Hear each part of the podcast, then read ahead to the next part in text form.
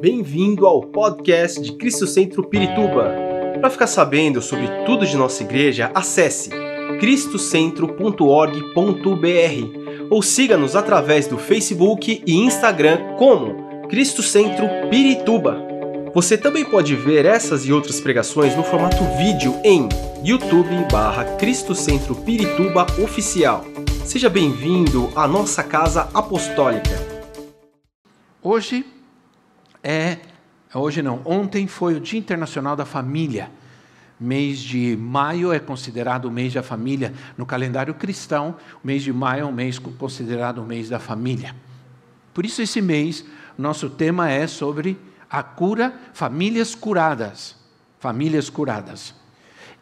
Precisamente na oração do Pai Nosso, nós temos um momento, porque vocês sabem que a oração do Pai Nosso, quando Jesus ensinou a oração do Pai Nosso, foi quando ele foi pedido: Senhor, ensina-nos a orar. Jesus não ensinou uma, uma, uma reza para que a gente ore antes de dormir, antes de comer ou qualquer coisa assim mecanicamente. Não, na verdade, Jesus, quando ensina a oração do Pai Nosso, Jesus está ensinando uma estrutura de oração. Uma estrutura de oração. Como começa agora, nós estamos com luzes novas, agora eu posso vir até aqui, porque antes eu vinha até aqui e ficava escuro, ninguém me enxergava. Compramos luzes novas, irmãos, né? e pela fé todos nós vamos pagar. Obrigado por esse amém me, fiquei feliz agora. Falei, ô oh, Senhor, obrigado, vamos pagar. Né? Às vezes aqui, irmãos, a gente compra as coisas assim, pela fé. Né? E Jesus ensina uma estrutura de oração. A oração deve começar com adoração. A oração verdadeira, ela é ouvida quando é, um filho está orando ao pai, um verdadeiro pai. Há uma relação entre um filho verdadeiro e um pai verdadeiro. Né? Ninguém pode orar a um pai que não é verdadeiro, ninguém pode ter uma relação com um pai que não é seu pai. A oração ela acontece quando há uma relação entre um pai e um filho, Pai celestial. A oração começa com adoração, santificado seja o teu nome. Venha a nós o teu reino, esse é o primeiro pedido que se faz. Não é pedir uh, um carro novo, uma casa, é o primeiro pedido que se faz na oração sempre é: venha teu reino seja feita a tua vontade. Né? Mas há uma parte da oração do, do, do, da oração do Pai Nosso que é o momento da guerra espiritual, da guerra espiritual. Não nos deixe cair em tentação, mas livra-nos do mal. Quando nós oramos nesse momento da oração, quando nós oramos, nós vamos orar para que o Senhor traga libertação à nossa casa, à nossa vida, à vida dos nossos filhos, nossa família. É, é, a, a oração que se faz pela família, a oração que se faz na família, dentro de uma casa, é uma oração poderosa. Nós podemos orar em muitos lugares, mas as orações feitas dentro de uma casa, elas têm um poder muito grande. Quando eu era criança, na minha infância, as orações que, que fazíamos com a minha mãe dentro de casa, essas orações, tenho certeza, me sustentam até o dia de hoje. Sustentaram nossa vida, nossa família e nossa casa, diante de muitas lutas, de, diante de tantas ameaças que nós sofremos como o inimigo lutou contra a nossa família, como o inimigo lutou contra a nossa casa. Mas as orações da minha mãe, da minha, da minha avó, nos sustentam até hoje. Paulo diz a Timóteo que Timóteo deveria manter, Timóteo deveria colocar os olhos e manter a fé que ele tinha, porque a fé que ele tinha foi uma fé sincera que, que, que que ele recebeu por influência da sua mãe e da sua avó. É, da sua mãe e da sua avó. Isso está em Timóteo. Ora, essas orações, elas criam um cerco de proteção ao redor da família. Ora, o diabo, irmãos, ele, ele luta contra a família. Há duas instituições em que o diabo, que estão no, no, no, na, na intenção principal do diabo de destruir, que é a família e a igreja. Então, as orações, elas criam esse cerco de proteção, porque o diabo não ignora ninguém. Não existe uma estratégia, não existe a estratégia, olha, ignora os demônios que ele vai, eles vão ignorar você também. Isso não existe. Tem gente que diz assim, pensa assim, não, ignora eles, que ele, aí eles ignoram você. Não mexe com eles, que eles também não mexem com você olha, nesse bairro aqui, aqui tem bandidos, eles matam tal. Mas se você não mexer com eles, não mexe com você também. Aí fica tudo, tudo bem, né? Meu? O mal prevalece porque o bem não faz nada, né? O mal permanece porque o bem não toma atitude. Isso não existe, não existe essa estratégia. O diabo ele vai atacar, o diabo é, é, os demônios, eles não, eles não têm dó, eles não são, ah, eles não, não têm dó não. Você não vê quantas crianças, como uma criança, como um pai, uma mãe pode matar uma criança linda? Não, para mim não existe nada de, de, de anormal, existe de diabólico. São demônios. O diabo veio para matar, roubar e destruir. E ele não tem dó de ninguém. E ele não vai dar chance para ninguém. Então, isso precisa ficar bem claro. Há um ataque constante contra a família, contra a nossa família. E muito, infelizmente, muitos grandes homens de Deus na Bíblia, poderosos homens de Deus na Bíblia, e você pode observar isso, você pode estudar isso, seus filhos se afastaram de Deus.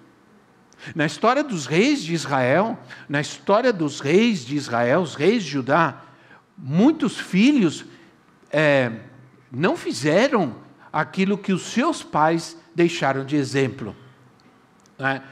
Eram haviam homens bons, pais excelentes, mas seus filhos se desviaram, seus filhos se afastaram de Deus. Assim como muitos filhos de muitos homens de Deus, eu tenho tratado com pastores e muitos pastores estão chorando e sofrendo porque seus filhos se afastaram completamente de Deus e se afastaram completamente da casa de Deus, da igreja. Ora, está claro que esse essa situação é muito mais do que apenas uma incidência atual e normal de que os jovens se afastem de Deus nos dias de hoje. Isso é uma grande ação demoníaca.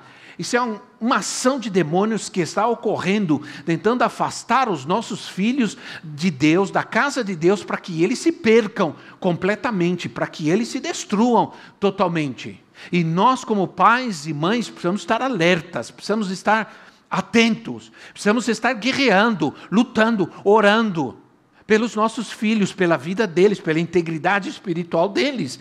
Por exemplo, na Bíblia nós temos o caso de Eli, um homem chamado Eli. Eu vou apenas mencionar é, 1 é, Samuel. Eu estou muito, como eu estou lendo, fazendo a leitura anual da Bíblia, eu estou lendo to, essa, é essa leitura que eu tenho feito nesses últimos dias. E toda leitura bíblica que você faz, ela te influencia, ela fala com você. E eu estou lendo e eu fiquei impressionado porque Eli era um sacerdote de Deus, era um homem de Deus. Ele, ele era um sacerdote, ele vivia servindo dentro ah, do templo, dentro do tabernáculo do templo. Ele atendia atendia, eh, intercedia pelo povo, realizava os sacrifícios, era um homem de Deus.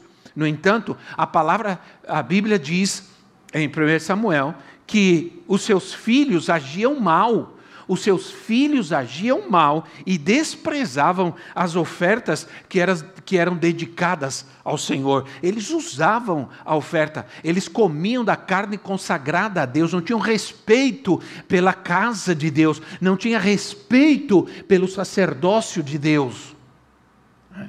Ah, até mesmo Samuel, até mesmo Samuel, que foi discipulado e cresceu, e Samuel foi um dos poderosos profetas e juízes, ah, a gente não encontra nenhuma reprovação na vida de Samuel, no entanto, a, a Samuel diz a palavra que os filhos de Samuel não eram como ele, eram gananciosos e corrompiam, diz o texto, que eles corrompiam e pervertiam a justiça. Isso está em 1 Samuel capítulo 8. Também um rei chamado Ezequias, e é interessante porque Ezequias foi filho de Acabe, e Acabe foi um dos piores reis. Interessante que Acabe era uma. Davi foi uma referência e Acabe era outra referência. Quando dizia assim: Fulano não andou nos caminhos do seu pai tal, mas andou nos caminhos de Davi, seu pai. Aí dizia outro: Fulano não andou no caminho dos seus pais, mas fez o que era errado, andando nos caminhos de Acabe. Tanto Davi se, como Acabe se tornaram referência. E muitos reis não andaram no caminho do seu pai, mas andaram no caminho eh, de Acabe. Ezequias foi filho de Acabe, mas diz o texto que Ezequias não fez, não seguiu o exemplo de seu pai uh, Acabe, mas ele seguiu o exemplo de seu pai Davi. Mas aí eh, Ezequias teve um filho chamado Manassés, e esse também foi um rei ruim. Foi um filho que seguiu os caminhos de Acabe, que foi um rei que foi idólatra, que casou com a mulher filisteia, que, que, que foi um rei ah, que se afastou de Deus e levou todo o povo à idolatria, todo o povo se afastar de Deus. Ora, e tudo isso é importante a gente entender, porque não é de hoje que a família é atacada, que a família é, há, há uma luta, há uma guerra constante para afastar a família de Deus, da presença de Deus, da obediência a Deus, do serviço a Deus, do sacerdócio a Deus. Ora, há uma luta, há uma constância, uma luta constante que nós devemos empreender em favor da família. Deus quer nos dar vitória em nossas batalhas. Deus vai nos dar vitória em nossas batalhas. Mas nós escolhemos, somos nós quem escolhemos as nossas batalhas. E devemos, neste momento, escolher em batalhar pela nossa família, pela nossa casa, pelos nossos filhos. Em nome de Jesus, irmãos. Em nome de Jesus. Ora, vocês devem é, é, tratar de entender que quem vai desalojar, desapossar os demônios de dentro da nossa casa somos nós. Isso é uma guerra. Jesus, é, perdão, Deus disse ao povo de Israel: vocês, eu, a terra é de vocês. Eu dei essa terra para vocês, mas são vocês que vão ter que entrar lá e desapossar e desalojar o inimigo de lá de dentro. Deus, não sou eu quem vou fazer, são vocês quem vão fazer. Eu já dei a bênção eu já dei a promessa, agora vocês vão ter que desalojar o inimigo, desapossar o inimigo, porque ele não quer que nós ganhemos a batalha pela nossa casa, pela nossa família. Ora, Deus disse isso a Israel em Êxodo, capítulo 23, se eu não me engano, 23. Vocês devem expulsar o inimigo da terra que eu dei a vocês. Se os nossos filhos são a nossa herança, essa terra é a nossa casa, é a nossa família. E devemos expulsar o inimigo e colocar um cerco de proteção ao redor da nossa casa. O tema da minha pregação hoje é colocando um cerco de pregação ao redor da minha casa. Um cerco de proteção espiritual. Foi isso que Deus mandou Israel fazer. E nós sabemos o que aconteceu, né? infelizmente. É, quantos anos depois, bom, não, não, não sei, não me lembro exatamente, Neemias, porque Israel pecou contra Deus. Eh, Israel deu as costas para Deus e desobedeceu a Deus e levou, e por causa disso, os seus filhos, veja bem, não eles, mas os seus filhos foram levados cativos. Seus filhos foram levados cativos. E, e quando Neemias começa a reconstruir, porque se existe uma outra história emocionante, heróica na Bíblia, é a história de Neemias, que todos nós deveremos ler e nós vamos aprender muito sobre guerra espiritual e sobre guerra ah, pela nossa família, é, conhecendo Neemias, o livro de Neemias, lendo. Né? Eu acho, irmão, eu penso que nós estamos muito acomodados, que nós vamos sair da acomodação, nós vamos voltar outra vez a uma guerra espiritual. A uma, talvez muitos de nós é, tivemos a vida, ou perdemos, ou tivemos a vida dos nossos entes queridos ameaçados, e de repente nós percebemos que nós precisaríamos entrar novamente numa batalha, numa guerra espiritual. Nós, nós temos gente, nós temos intercessão, nós estamos. Em, nunca nós trabalhamos tanto em oração como nesse tempo de pandemia. Nossa intercessão, nós, é, ministério, grupo ministerial de pastores, auxiliares, profetas, nós chegamos por vários meses nos reunir toda sexta-feira, toda sexta-feira das 10 à meia-noite para orar, guerrear, clamar a Deus e oramos pela sua vida incessantemente. Ora, Neemias foi reconstruir, porque a cidade foi destruída, o templo foi destruído, os muros foram destruídos, os muros que foram levantados ao redor para trazer proteção à cidade de Deus foram destruídos. Neemias foi um restaurador. Ele veio para restaurar, para reconstruir. Mas ele, nessa, nesse processo de reconstrução, o inimigo se levantou. O inimigo não queria. O inimigo não quer restauração. Ele odeia restauração. Podemos sofrer na nossa vida muitas vezes ataques. Podemos às vezes fracassar. Podemos cair. Mas Deus quer nos levantar. Deus vai nos restaurar. Mas nós temos um inimigo que não quer quer restauração, não quer restauração da nossa família, da nossa casa, do nosso lar, dos nossos filhos. Por isso nós vamos estar em guerra. Então, ah, Neemias começa a reconstruir e o inimigo começa a ameaçar que não vai permitir. É uma história heróica, né? Leia, leia Neemias e pensa num Avengers, pensa aí num herói poderoso, né? E Neemias disse: Não, senhor, nós vamos lutar, nós vamos lutar, nós vamos nos proteger. Vocês vão trabalhar com a ferramenta numa mão e a espada em outra mão.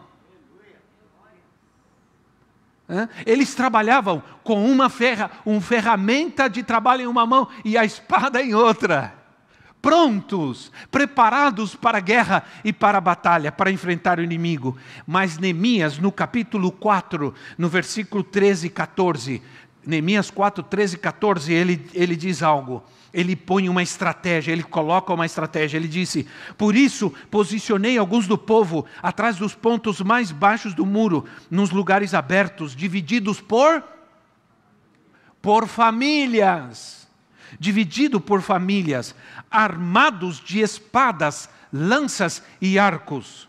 Fiz uma rápida inspeção e imediatamente disse aos nobres, aos oficiais e ao restante do povo: Não tenham medo deles.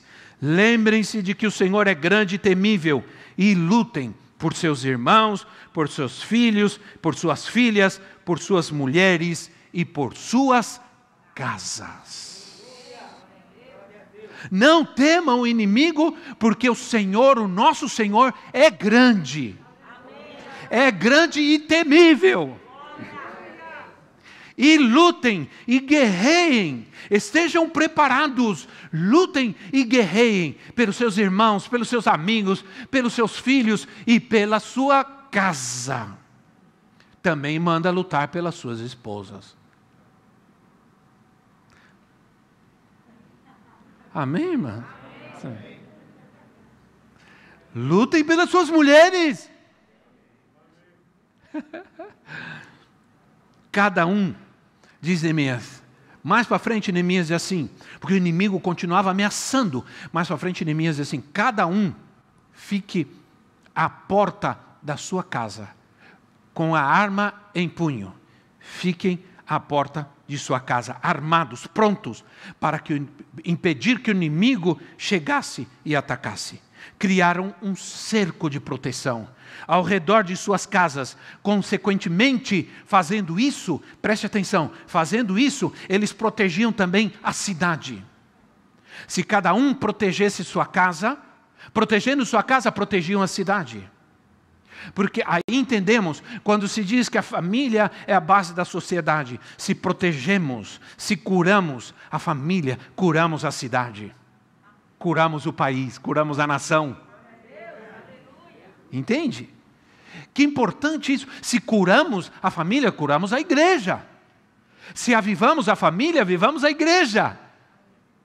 Então, a família é uma base. Agora, quais são as ações demoníacas contra a família? E como eu gostaria de ter tempo para falar sobre isso. Mas esse culto da manhã, para mim, está muito tribulado. Tri, é, tri, ah, perdão, irmãos. Muito ah, atrapalhado, vou dizer assim.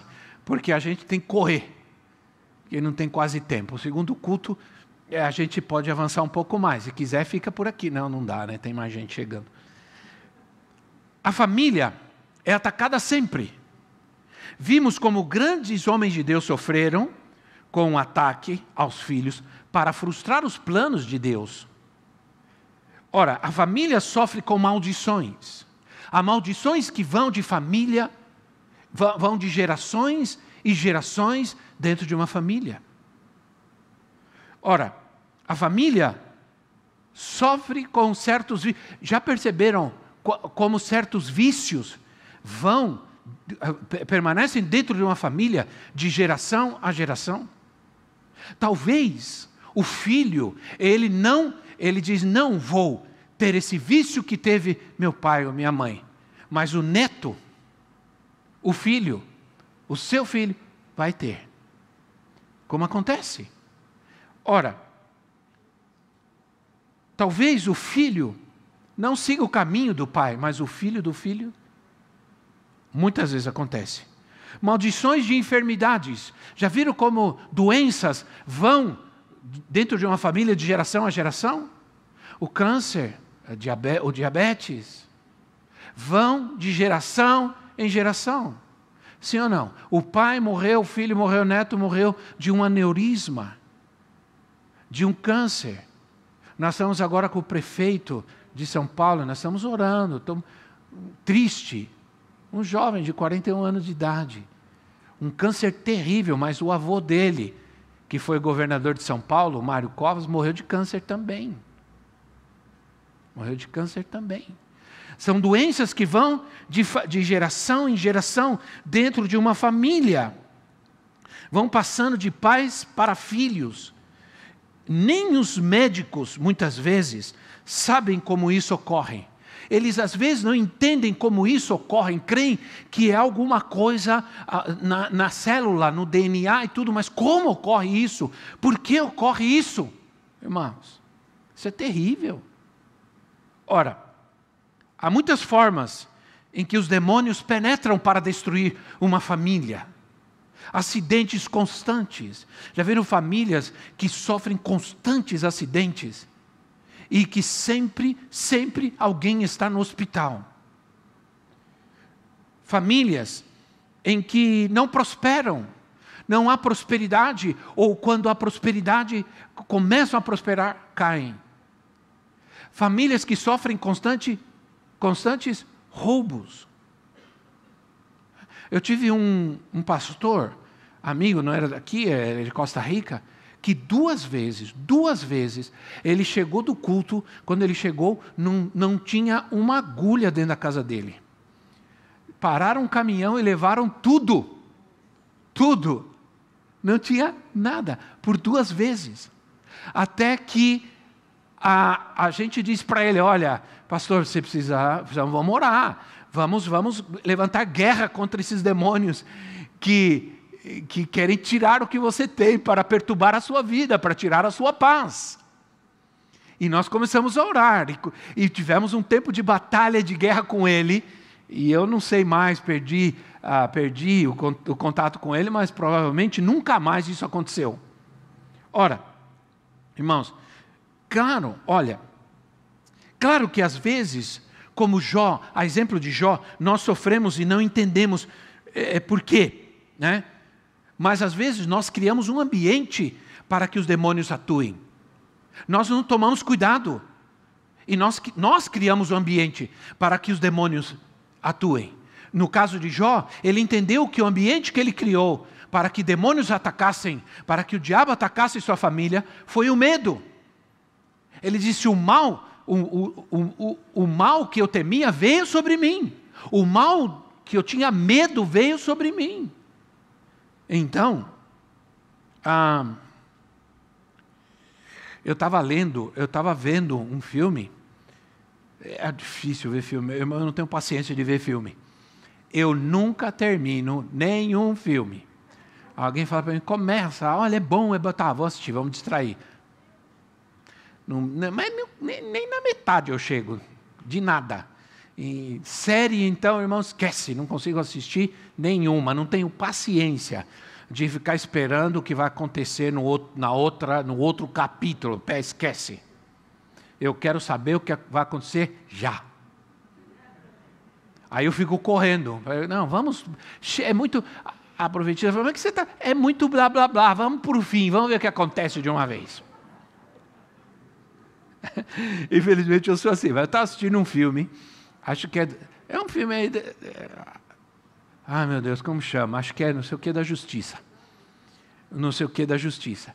Aí, o filme mostrava que existiam uns seres demoníacos que eles eram atraídos pelo medo. Né? Eles eram atraídos pelo medo.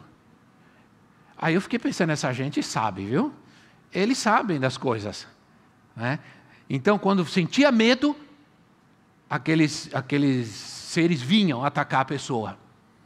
Então, se nós trazemos lixos para dentro da nossa casa, demônios adoram lixo.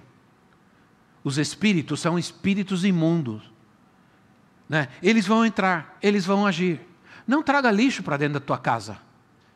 Eu conheci o, o, autor do livro, tive em dois seminários com ele, e a esposa dele orou por mim, por libertação na área da paternidade, onde eu fui liberto, fui curado na área da paternidade. É, Frank Hammond, Porcos na Sala, ele, ele, ele, ele, ele chama porcos na sala. Você traz porcos para dentro da tua sala? Você, você criaria porcos dentro da tua casa?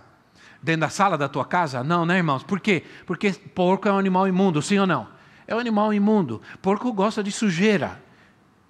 É, essa é a natureza do porco. Se você dá banho num porco, dá uma, um banho, dá uma raspadinha nele, né? põe um talquinho nele, põe um perfume nele, solta ele, ele vai para onde? ele vai para a lama, porque é a natureza do porco. Né? Então o que acontece? Ele diz: muitas vezes é o que nós fazemos, nós trazemos porcos para dentro da nossa casa. Quando a gente é, não, não, cuida da, da adoração dentro no, do nosso lar, quando a gente não cuida da nossa boca dentro do lar, quando a gente não ora, quando a gente é, vê coisas que não deveria ver na televisão, na internet, o que, que nós estamos fazendo? Nós estamos trazendo porcos para dentro da nossa sala, para dentro do nosso quarto. Quando você traz pessoas que não deveria trazer para dentro da tua casa, você pode estar trazendo é, sujeira para dentro da tua casa. Então, lembra quando Jesus deu aquele exemplo de quando um espírito imundo sai de alguém, sai de uma casa, sai de alguém e vai procurar, vai para lugares áridos, procurar um lugar pra, e não encontrando volta, encontra casa limpa, vazia, varrida e tudo, entra e vem com outros mais para fazer o quê? Para sujar, para trazer imundícia novamente, porque o, o, diabo não gosta de ver nada limpo, não gosta, gosta de ver nada consagrado, ele não quer ver a nossa casa limpa, a nossa família limpa e consagrado a Deus, ele vai lutar, ele vai se levantar contra. Eu creio que Frank Hammond, que é Frank Hammond que também diz uma coisa interessante. Eles assim, não, quando você tem uma teia de aranha é, da sua casa, não adianta você ficar tirando a teia enquanto você não matar a aranha. Eu não sei se pode falar isso, né, irmãos?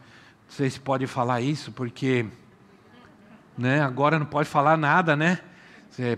De repente aí o, o Ibama vem, que história é essa? Não pode matar aranha.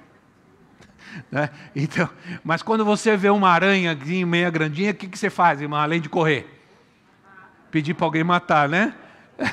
ah, ah, ele disse, mas se você não matar a aranha, ela vai construir de novo. Ela, nós tínhamos na saída do nosso portão, porque tem umas plantas assim, e uma, uma aranha dessas de jardim enorme, daquelas coloridas, né, irmãos? Grandes, fez, fez lá uma, Aí eu fui lá, tirei, tirei, deixa, nem sei para onde foi a aranha. Passou um tempo, estava de novo o negócio lá. Aí lembrei dessa passagem: enquanto você não matar a aranha, ela vai continuar fazendo teia. Entende, irmão? Então não adianta, é guerra espiritual, é batalha. Entende? Pena que o nosso tempo é curto, porque eu iria longe com isso. Tá bom, né, irmãos? Só um disse, obrigado, amém. Só um disse, tá. Né? Ora, nos tempos bíblicos, um cercado era feito, era levantado, era construído ao redor de uma vinha. Né? Para proteger, para proteger dos ladrões, para proteger do, da, das, dos animais, dos insetos, dos roedores. Né? Então, na parábola, em Marcos capítulo 12, versículo 1, Marcos 12, 1, na parábola do, dos lavradores, tem Jesus Diz assim: então Jesus começou a lhes falar por parábola. Certo homem plantou uma vinha, colocou uma cerca ao redor dela, cavou um tanque para prensar uvas e construir uma torre. Depois arrendou a vinha a alguns lavradores e foi fazer uma viagem. Todos nós sabemos que esse homem é Jesus. E essa vinha é a igreja. Ele, esse homem é o Senhor Jesus. Essa vinha é a igreja. Ele foi, mas ele vai voltar. Ele se ausentou. Ele não foi embora. Ele só se ausentou, mas ele ia voltar. Ele vai voltar. Mas o que ele fez? Ele construiu essa vinha, edificou essa vinha e cercou e colocou um cerco de proteção. Entende? O Senhor quer ver-nos construir cercos de pro, pro, proteção ao redor da nossa casa. Então vamos rapidamente. Eu não posso ir. Eu tinha muita coisa linda para falar para você. Vou deixar você morrendo de vontade. A, a, a oração e a adoração é um, uma cerca de proteção que colocamos ao redor da nossa família. Porque quando você adora dentro da sua casa, quando você louva, adora e ora, está deixando as más palavras, está deixando as palavras negativas, está deixando a briga, a confusão, está colocando para fora os espíritos de divisão, de confusão, de miséria, e está colocando um cerco de proteção ao redor da sua casa, da sua família, dos seus filhos. Aleluia.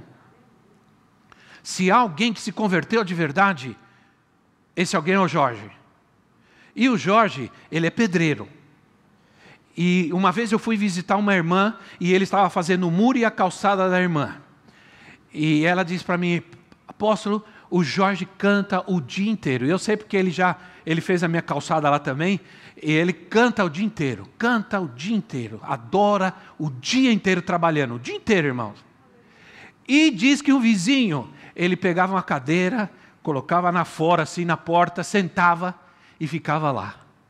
Aí é, é, ele disse, um dia encontrou a vizinha e disse assim: Olha, sabe o que eu faço? Todo dia eu coloco minha cadeira e fico ouvindo aquele pedreiro cantar, porque me traz paz. Porque me traz paz. Já era um senhor de mais idade. Ele punha a cadeira e ficava ouvindo o Jorge cantando. Né? Né, e, e até, que, até que a voz do Jorge era, e é boa, a voz do Jorge. Né?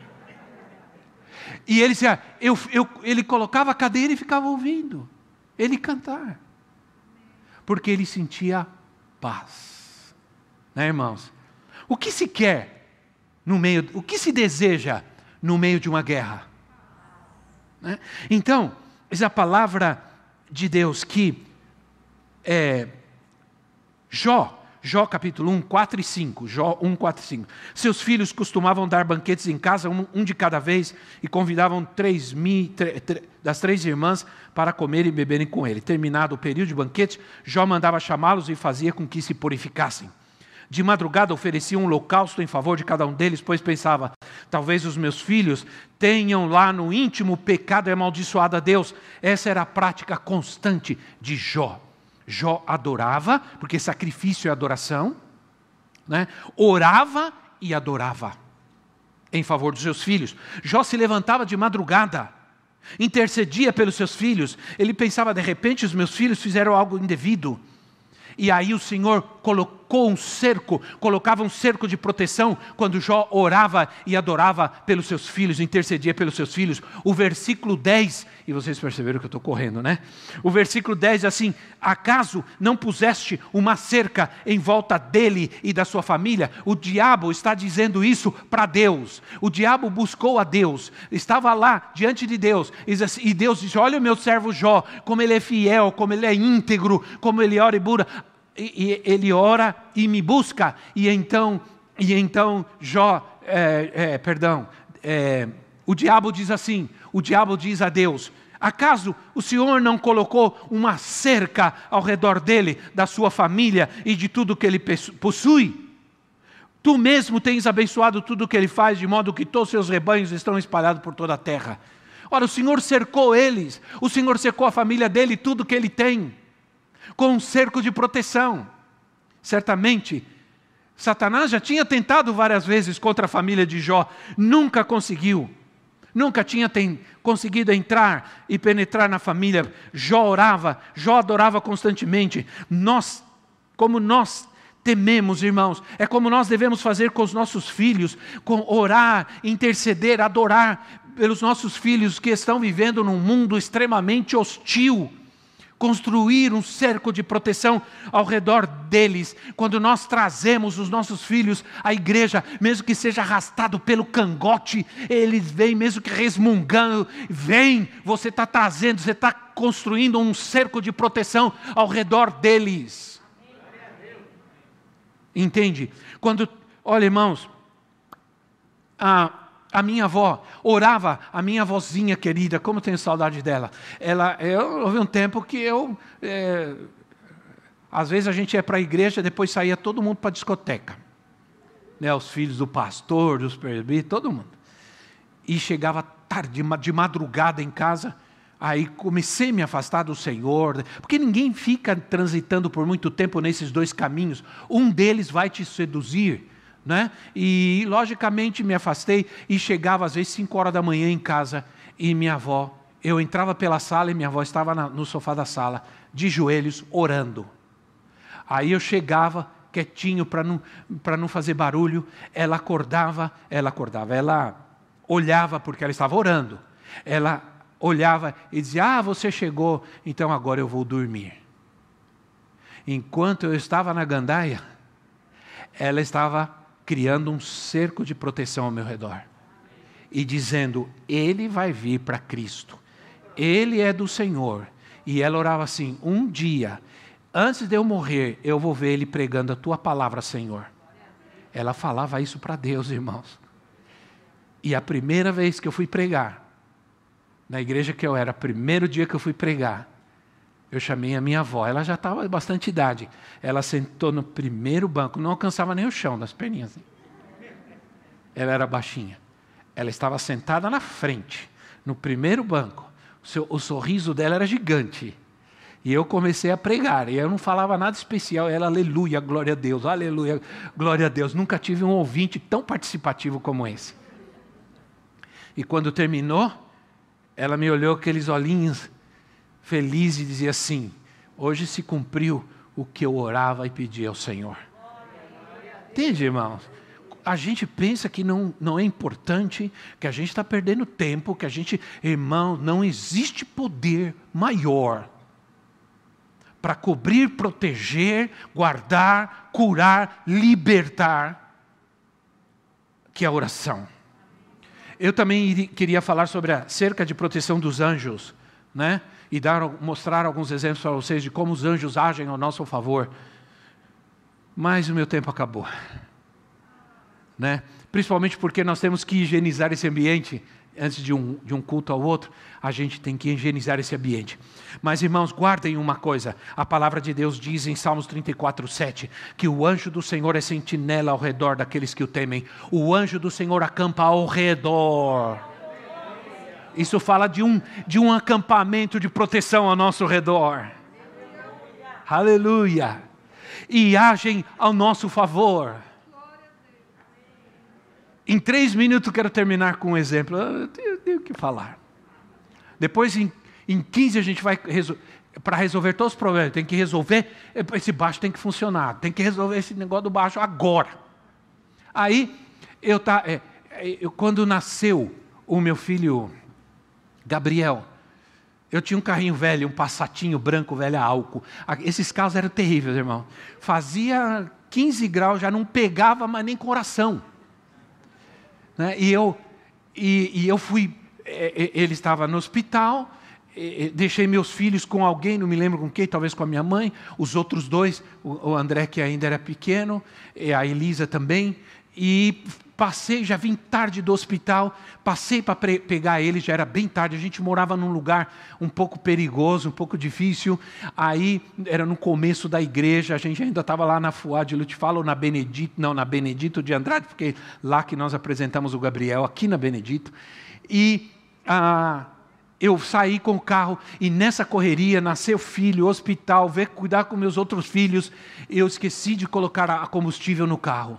E eu peguei eles na casa da, da, da minha mãe, quando nós estávamos no pior lugar, no pior lugar, o carro morreu. Acabou. Aí foi que eu percebi que não tinha mais uma gota de combustível. Não tinha, acabou. Acabou, zerou, zerou, zerou e eu estava com duas crianças dormindo atrás, num lugar perigosíssimo, a uma hora da manhã. Aí, aí eu, naquela época não tinha celular, né, irmãos? Não, lembra que não existia celular. Né? Aí, irmãos, eu. Interessante, né? Se tivesse celular, teria ligado, teria resolvido. Mas como não tinha celular, eu orei. Dá, dá para pensar, né? Como não tinha celular, eu orei. E Senhor, eu, eu coloquei, tentei várias vezes fazer o carro pegar. Nada. Não pegava. Várias vezes tentei e não pegava. Aí eu comecei a orar, irmãos. Falei, Senhor, o que eu vou fazer? Não posso deixar meus filhos aqui e ir sozinhos e procurar combustível. Não posso. Não passa ninguém. Uma hora da manhã, um lugar ermo, perigosíssimo que, que eu faço, Senhor? Senhor, me ajuda. Senhor, por favor. Senhor, meu Deus. Senhor, meu Deus, em nome de Jesus. Em nome do Senhor Jesus, me ajuda, Senhor. E comecei a orar, irmão, chorar e orar, porque não sabia o que fazer. Meus dois filhos dormindo atrás. Aí, em nome do Senhor Jesus, eu liguei, o carro pegou. O carro pegou. Aí fui, irmãos, fui assim orando, Senhor, em nome de Jesus, Senhor, em nome de Jesus. Entrei, aí eu, eu morava num lugar, tinha uns predinhos, tinha um cara que abria o portão, eu buzinei, e, e rápido, em nome de Jesus, anda em nome de Jesus, homem. E o carro funcionando. Entrei, em nome de Jesus, em nome de Jesus. Entrei, fui na minha vaga, estacionei. Quando eu estacionei o carro, brum, morreu. Aquilo foi anjo, irmão. É anjo no motor, anjo no tanque de combustível, anjo levando o carro. Eu tenho certeza disso. Quantas vezes os anjos já guerrearam a nosso favor? Quantos livramentos nós já tivemos e não vimos? Quantas vezes já fomos livrados pelos anjos do Senhor e não vimos, porque Ele coloca um cerco de, de proteção ao redor da nossa família, da nossa vida, mas nós temos que guerrear, nós temos que orar. Expulsa esse demônio da tua casa, expulsa esse espírito da sua casa, expulsa, põe para fora em nome de Jesus e cria um ambiente, um cerco de proteção para guardar a sua vida e a sua família. Esperamos que esta mensagem tenha te inspirado e sido uma resposta de Deus para a sua vida. Quer saber mais sobre Cristo Centro Pirituba? Siga-nos nas redes sociais no Facebook, Instagram e YouTube, ou visite nosso site em cristocentro.org.br.